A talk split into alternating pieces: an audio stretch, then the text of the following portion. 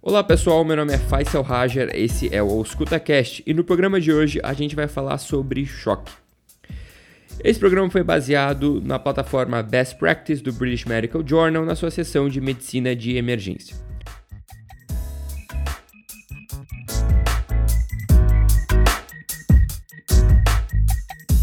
Então, choque. Existem várias definições para choque, existem vários tipos de choque, como vocês sabem, e um consenso é que, eh, dessas muitas definições, de uma forma resumida, é que o oxigênio ele não está conseguindo chegar nos tecidos. Por uma de, de três formas, umas três causas que podem levar a isso. Uma baixa perfusão, uma baixa saturação, ou seja, tem hemácia chegando lá, mas essa hemácia está sem oxigênio, ou um aumento da demanda desse tecido.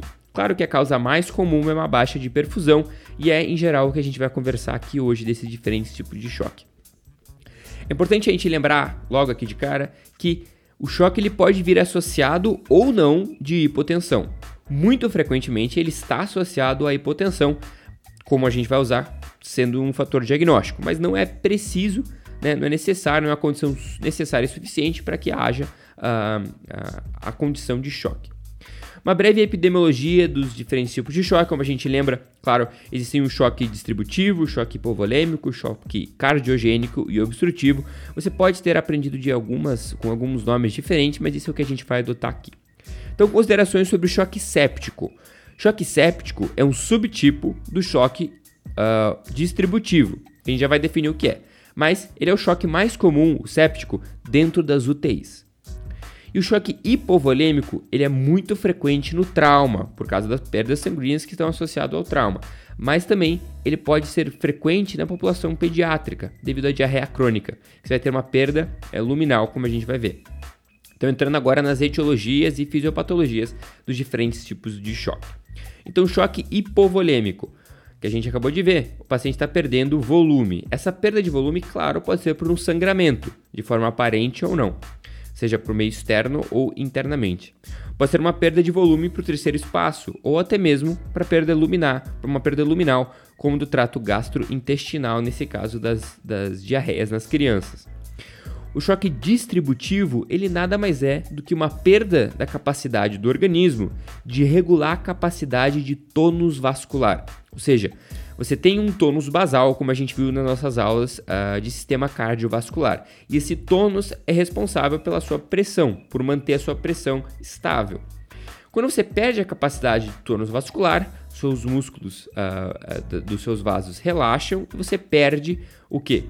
Pressão e perfusão. Então, nesse caso, você vai ter uma, uma hipotensão muito associada à hipoperfusão.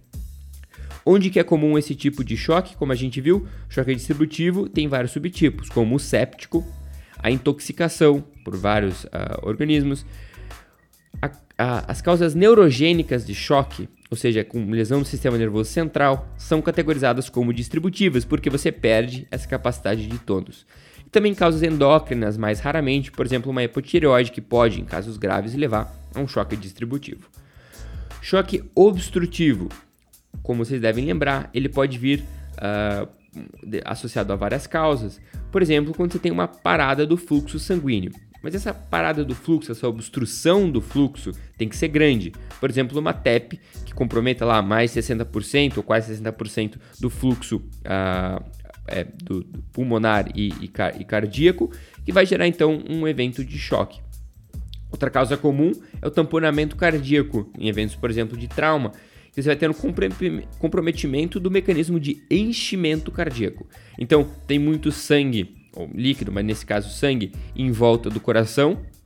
O coração ele consegue até contrair, fazer a sístole, mas na hora da diástole, de encher o coração, para se encher de sangue novamente, esse, esse sangue que está em volta dele, na, no espaço pericárdico, ele impede esse enchimento. Então, sem o enchimento, você não consegue fazer o mecanismo de bomba funcionar de forma efetiva. Outra causa também comum no trauma é o pneumotórax hipertensivo, que ele vai fazer o quê? Também comprometer o mecanismo de enchimento, só que agora não por sangue em volta do coração, mas por ar no espaço pleural que está comprimindo também o coração da mesma forma. Algumas outras considerações sobre agora a fisiopatologia em geral. A hipoperfusão, então, é essa causa que a gente está investigando. Então, a demanda de oxigênio não é suprida. E essa baixa, uh, esse baixo suprimento de oxigênio vai gerar o quê? Um estado de estresse metabólico. O estresse metabólico ele é perigoso porque ele gera mecanismos compensatórios, como taquicardia e vasoconstrição periférica. Mas nem sempre é isso que acontece. Mas então, esses mecanismos compensatórios são formas do corpo tentar sobreviver por mais um pouquinho. Então a gente vai poder usar isso como fatores diagnósticos daqui a pouco, como a gente vai ver. Só que a vasoconstrição periférica, por exemplo, ela não está sempre presente nos, nos mecanismos de choque. Por exemplo, no choque séptico. Choque séptico é o que? É um choque é, distributivo, como a gente viu. Perdeu o tônus vascular. Perdeu o tônus vascular é o que? É vasodilatação. Então, o paciente vai ter frequentemente aquela pele pegajosa. Ele vai ter uma vasodilatação periférica e não vai estar tá vasoconstrito, ele está com extremidade quente. Então, isso é uma prova de que os mecanismos compensatórios não são comuns a todos os, os, mecanismos de choque, mas sim particularmente aos mecanismos que lhe competem, ou seja, mecanismos que conseguem fazer com que o organismo sobreviva por mais tempo. Eu não posso exigir do organismo que faça uma vasoconstrição periférica se eu estou tratando, tratando, de um choque uh, distributivo, porque a fisiopatologia do choque distributivo é a vasodilatação, é a perda de tônus vascular. Uh, então, é importante ter isso em mente. Beleza, então, uh, estresse metabólico, ele gera o que também? Insuficiência de vários órgãos, insuficiência múltipla de órgãos. Isso porque uh, os nossos uh, órgãos em geral, fígado, todos os órgãos, estômago, rim, todos eles, eles têm uma reserva natural. Eles conseguem suportar um nível de estresse, eles conseguem abaixar, abaixar o consumo metabólico basal deles para um nível inferior ao de trabalho que eles estão. Isso faz com que eles sobrevivam por mais um tempinho. Só que isso, invariavelmente, é, vai gerar uma, uma perda súbita dessa capacidade. Quando você passar do limite uh, sustentável dessa, dessa readaptação, digamos assim, o mecanismo uh, de compensação ele vai ficar totalmente ineficiente. Então o paciente vai ter uma queda brusca dessa qualidade, desse, dessa redução do consumo e vai invariavelmente uh, levar a uma insuficiência súbita e o paciente vai, claro, evoluir para óbito. Então é importante pensar uh, em, em, atuar rapidamente nesses pacientes, porque eles podem ter uma perda brusca do estado uh, funcional. Beleza.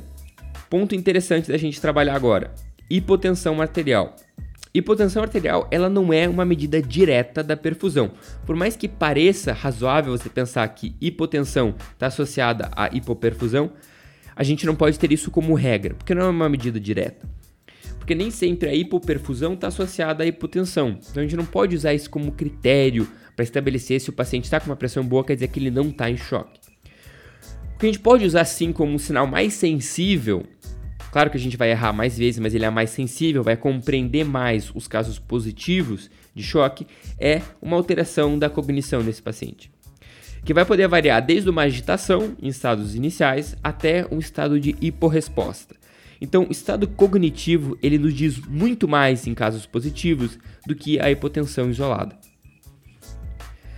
Passando agora para alguns fundamentos diagnósticos. Tá? Como que a gente vai poder diagnosticar esse paciente? Existem termos gerais que a gente vai falar desses mecanismos compensatórios que vão estar presentes na maioria dos choques, que é então ataque cardíaco, ataque pneia, o estado de vasoconstrição periférica, que sim é um fator importante a gente considerar, mas lembrar daquele caso da sepsis, que ele não é, uh, não está presente nesse estado, e também a oligúria, se você estiver mencionando isso.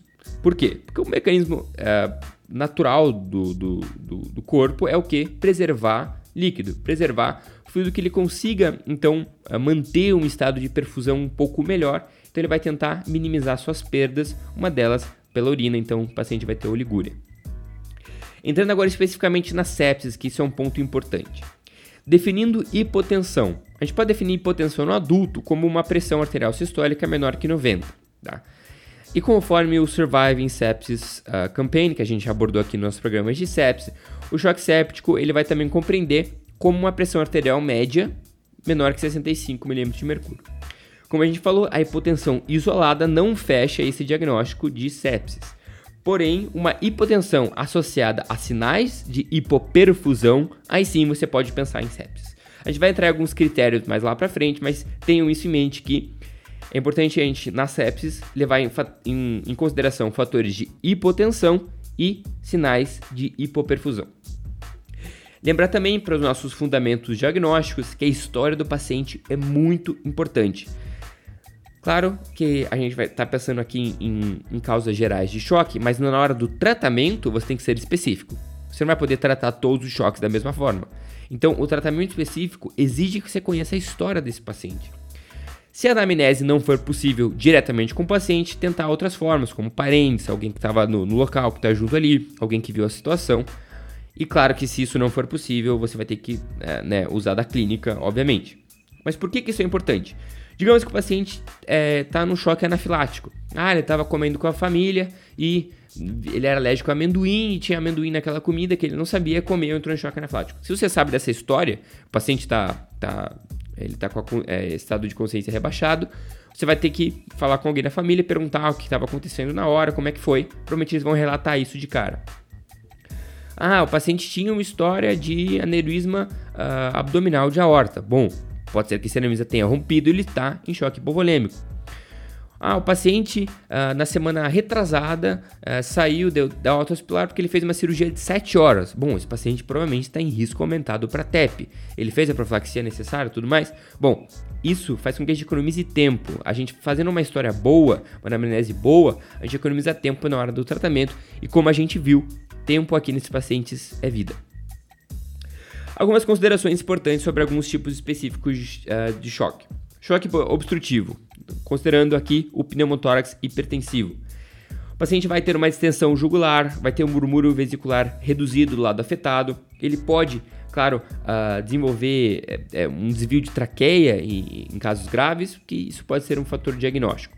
Mas o importante aqui é o quê? Que na suspeita do pneumotórax hipertensivo, você pode descomprimir esse paciente, você deve descomprimir esse paciente.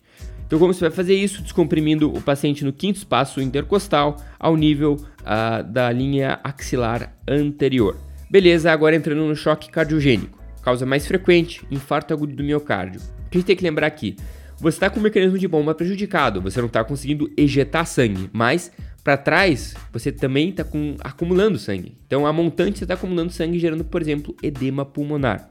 E você vai fazer um diagnóstico como estertores na ausculta pulmonar. Isso é muito mais rápido do que fazer um ECG. A tua suspeita clínica vai ser gerada mais rápida. Claro que você vai fazer um ECG muito rápido nesse paciente, pela clínica e tudo mais, mas você já vai pensar se o teu serviço consegue comportar um infarto agudo, se você precisa encaminhar ele para uma unidade coronariana, se você tem isso no teu hospital. E também, claro, você vai oferecer medidas de suporte para esse paciente.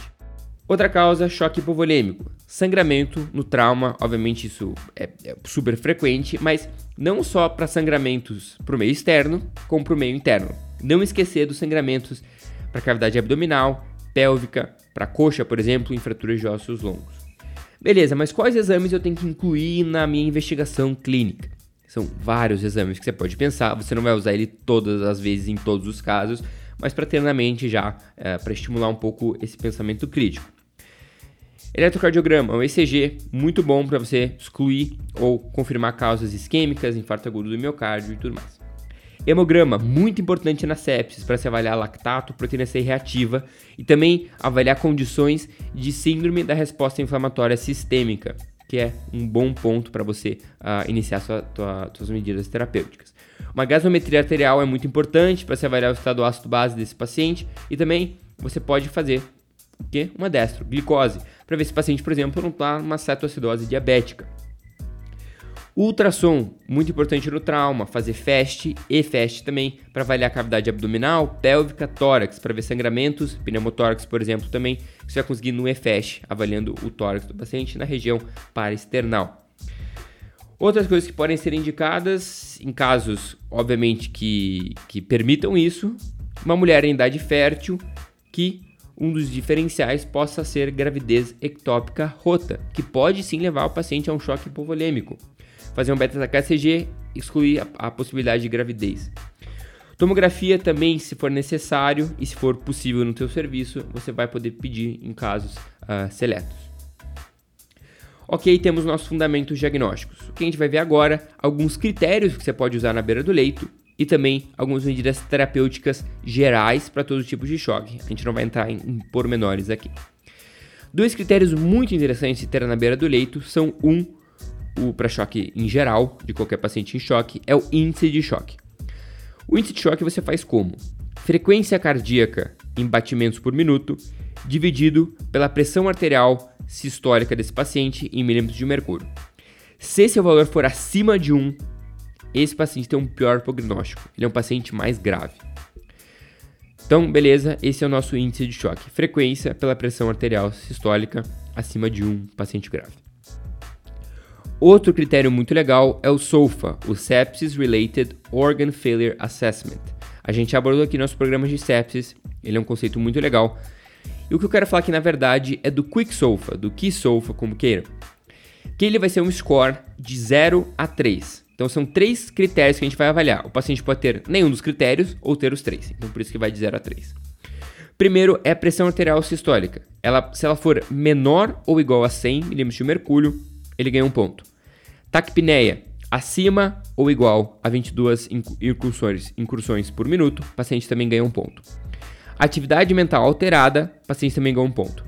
Se ele tiver dois ou três pontos, esse paciente tem uma mortalidade mais significativa, tem um pior prognóstico. É um paciente mais grave. Então, índice de choque e QuickSofa são ótimas ferramentas de ter na nossa, nossa caixinha de ferramentas mental para usar na beira do leito. Entrando agora e finalizando no tratamento. Todos os pacientes de choque têm que passar pelo que? Um ABC. Saber estado da via aérea e via aérea desse paciente. Tá, pé, tá pérvia, se eu precisar entubar, eu vou conseguir? Breathing, o paciente está respirando, ele está conseguindo ter as incursões respiratórias de uma forma adequada, por exemplo, se ele estiver num pneumotórax, não vai estar, você vai ter que atuar já agora. Circulation, como é que está o estado circulatório desse paciente, circulação. Beleza. Tratar a causa, investigar a causa base, isso obviamente em todos. Mas o que é comum a todos os tipos de choque, como a gente viu, a hipotensão, ela sim está presente, em muitos casos, tá? Na maioria dos casos ela vai estar presente em estados de choque. E você vai o que? Avaliar a necessidade de usar vasopressores. Quando você vai pensar em usar vasopressores, quando isso for cabível, para você tentar elevar a pressão do paciente a níveis acima de uma pressão arterial sistólica a 90 mm de mercúrio. Você vai tentar deixar a pressão sistólica em 90 ou mais. Não precisa elevar muito, acima disso já tá bom. Pressão arterial média, claro, você vai poder avaliar também acima de 65 ou igual a 65 mm de mercúrio. Também, muito mais que isso, não tem porquê. Esse paciente é um paciente crítico. Você precisa deixar ele no mínimo para você poder estabilizar esse paciente e, obviamente, avaliar uh, medidas futuras. Qual é a tua primeira escolha como vasopressor? Noradrenalina, porque ela diminui risco de taquiarritmias. Estudos mostraram que dentre os vasopressores, a noradrenalina é a que menos tem a probabilidade de gerar taquiarritmias, porque você está usando um vasopressor e isso é uma complicação uh, esperada, né? Uh, em uma pequena porcentagem, mas é esperada, como efeito adverso no, no uso de vasopressores. Então, a segunda opção, a segunda uh, escolha de vasopressor é dopamina ou vasopressina. E tua terceira escolha é a adrenalina.